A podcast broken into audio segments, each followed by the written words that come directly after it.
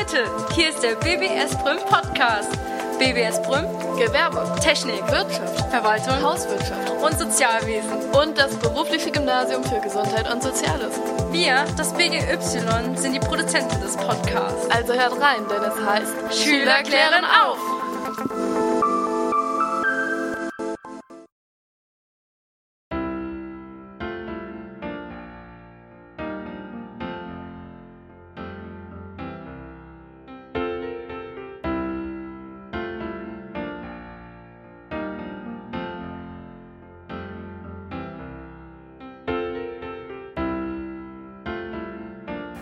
Hey, ich bin's Marit mit der 113. Episode des BBS Brumm Podcasts zum Thema Hunde.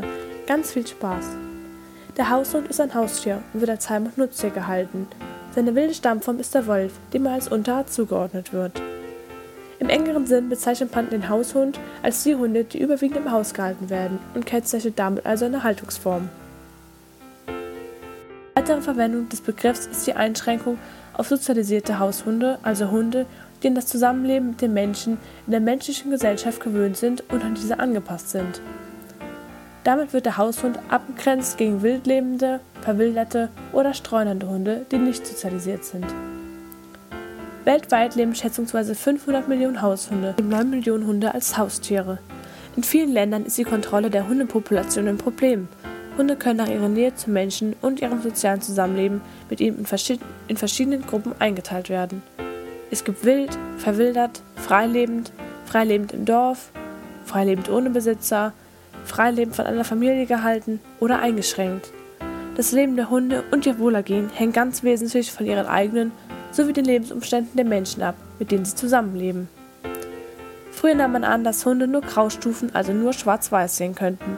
Nach heutigen Erkenntnissen sehen Hunde Farben und können Rot nicht gesondert wahrnehmen. Zwei verschiedene Lichtrezeptoren. Während die Stäbchen für das Sehen von Graustufen zuständig sind, ermöglichen die Zapfen ausreichende Beleuchtung vorausgesetzt das Sehen von Farben. Die Stäbchen sind sehr viel zahlreicher und lichtempfindlicher als die Zapfen. Das trifft auch auf den Menschen zu. In der Dämmerung sieht er nur Graustufen, den Gesamtfarbeindruck bildet.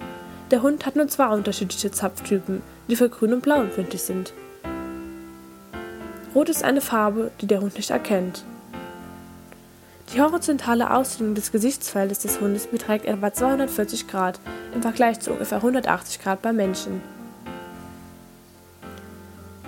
Ein besonderes Merkmal der Hunde sind ihre vier vollständigen Zehen an den Hinterfüßen sowie vier oder fünf an den Vorderfüßen, wobei der erste Zeh, der Vorderfuß, nicht gewichtstragend ist. Das Gebiss weist 42 Zähne auf. Auf jeder Seite sind oben und unten jeweils drei Schneidezähne, ein Fangzahn und vier Vorbackenzähne sowie zwei Backenzähne. Die Normaltemperatur liegt zwischen 37,5 und 39 Grad Celsius. Entwickelt und kann höhere Frequenzen wahrnehmen als der Mensch. Der Mensch nimmt Frequenzen von 20 bis 20.000 Hertz wahr, der Hund hingegen von 15 bis 50.000 Hertz. Die Beweglichkeit der Ohrmuschel dient zur Verbesserung der Hörfähigkeit. Kommen wir nun zum Geruchssinn. Die Nase, das Riechorgan des Hundes, ist wesentlich empfindlicher als die des Menschen. Hunde zählen zu den Nasentieren. Grob zu erkennen ist der ausgeprägtere Geruchssinn schon anhand der Zahlen der Riechzellen, wobei es zwischen den Hunderassen einen erheblichen Unterschied gibt. So hat der Mensch 5 Millionen Riechzellen, der Dackel 125 Millionen und der Schäferhund sogar 220 Millionen.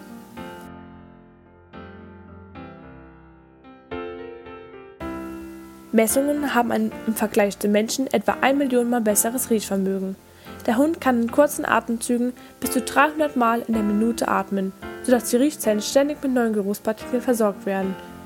Im Gehirn werden die eintreffenden Signale verarbeitet und ausgewertet. Das Riechhirn ist im Vergleich zu dem des Menschen riesig, denn es macht allein 10% des Hundehirns aus, im Vergleich zum Menschen 1% bei dem Mensch nur besonderen Fähigkeiten des Hundes, indem er ihn als Spürhund in vielen Bereichen einsetzt. Hunde können auch den Angstschweiß von Menschen riechen. Tasten ist für den Hund sehr wichtig, da sie bei Berührungen soziale und emotionale Bindungen mit anderen Hunden oder auch Menschen aufbauen. Durch Berührungen können Hunde messbar beruhigt werden, der Puls wird langsamer und die Atmung regelmäßiger. Berührungen vor allem über die Haut und mit Hilfe ihrer Verbrissen oder auch Schnurrhaare wahr. Sie verfügen über zwei verschiedene Arten von Rezeptoren in der Haut. Zu einem gibt es den Rezeptor für den Oberflächenkontakt, die sich direkt unter der Haut befinden. Zum anderen existieren Rezeptoren für stärkeren Druck, welche tiefer unter der Haut sitzen. Die und die Lippen des Hundes reagieren besonders stark auf Druck, da dort besonders viele Sinnesnerven enden. Über die Pfoten kann der Hund Vibrationen wahrnehmen. An der Basis der Vibrissen oder auch Schnurhaare befinden sich zahlreiche Tastrezeptoren. Man nimmt an, dass die Vibrissen für den Hund sehr wichtig sind, da 40 Prozent des für den Tastsinn verantwortlichen Gehirnabschnitts für das Gesicht zuständig sind. Das Frühwarnsystem, um sich vor einem Zusammenstoß oder Augenverletzungen zu schützen. Die Vibrissen sind dabei so sensibel, dass sie einen Gegenstand nicht einmal berühren müssen, um ihn wahrzunehmen. Kommen wir zum nächsten Punkt, der Sozialisation. Auch bei Hunden wird dieser Begriff verwendet, um den Prozess zu kennzeichnen, bei dem der Hund sich mit seiner Umwelt auseinandersetzt, ihre Regeln kennenlernt und Bindungen eingeht. Auch hier lässt es sich unterschiedlich gliedern. Es gibt Sozialisation mit Artgenossen, mit anderen Tieren, mit fremden Menschen und die Gewöhnung an Umweltreizen, wie das Martinshorn, Fahrradklingeln oder auch Flugzeuge. Wir zum Wolf und Hund. Hunde und Wölfe sind kreuzungsfähig. Zu welchem Grad so ein Mischling Hund oder Wolf ist, kann man aber nicht im Aussehen festmachen, da viele Mischlinge aussehen wie Wölfe. Trotzdem kam es beispielsweise 2004 bei nach Deutschland eingewanderten Wölfinnen zu einer Verpaarung mit einem Hund, aus der sechs Mischlinge geboren wurden.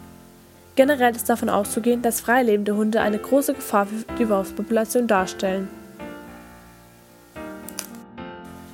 Vor allem dort, wo es viele freilebende Hunde gibt, ist die Gefahr groß. Mit sich bringen sie Krankheiten und Parasiten. Die Jagd. Die Begleitung bei der Jagd war wahrscheinlich die erste und über lange Zeit wichtigste Nutzung von Hunden. Die dazu notwendigen Fähigkeiten und Fertigkeiten hatten die Tiere von ihren Vorfahren, den Wölfen. Erst viel später wurden spezielle Jagdhundrassen gezüchtet. Für die Treibjagd benötigte man beispielsweise Hunde, die schnell laufen konnten, während kleine Hunde, Dackel oder Terrier, leicht in Fuchs- und Dachsbaue eindringen konnten. Eine weitere Nutzung war der Hirtenhund. Haft wurden und verstärkt Landwirtschaft und Viehzucht betrieben, wurden Hunde auch verstärkt zum Bewachen von Hof, Haus und Herden eingesetzt. Für die Auswahl der geeigneten Tiere als Hirtenhunde wurde ihr natürlicher, auf den Wolf zurückgehender Trieb ausgenutzt, das Rudel zusammenzuhalten. Aber auch heute dient der Hund uns immer noch als Wachhund. Die Lebenserwartungen sind unterschiedlich. Große Hunde altern schneller als kleine Hunde, weshalb kleinere Hunde grundsätzlich eine höhere Lebenserwartung haben. So können Dackel oder auch andere kleine Hunde ein Alter bis zu 15 Jahren erreichen. Größere, schwerere Rassen wie die deutsche Dogge werden kaum älter als neun Jahre. Die Ursachen für das schnellere Altern großer Hunderassen ist noch ungeklärt. Naja, egal ob groß oder klein, Hunde sind einfach tolle Tiere und sind auch immer für einen da. So, Freunde, das war's. Ich hoffe, euch hat mein Podcast zum Thema Hunde gefallen. Schaltet auch nächste Woche wieder ein, wenn Dina euch weiter aufklärt. Bis dahin, bleibt gesund und glücklich. Tschüss!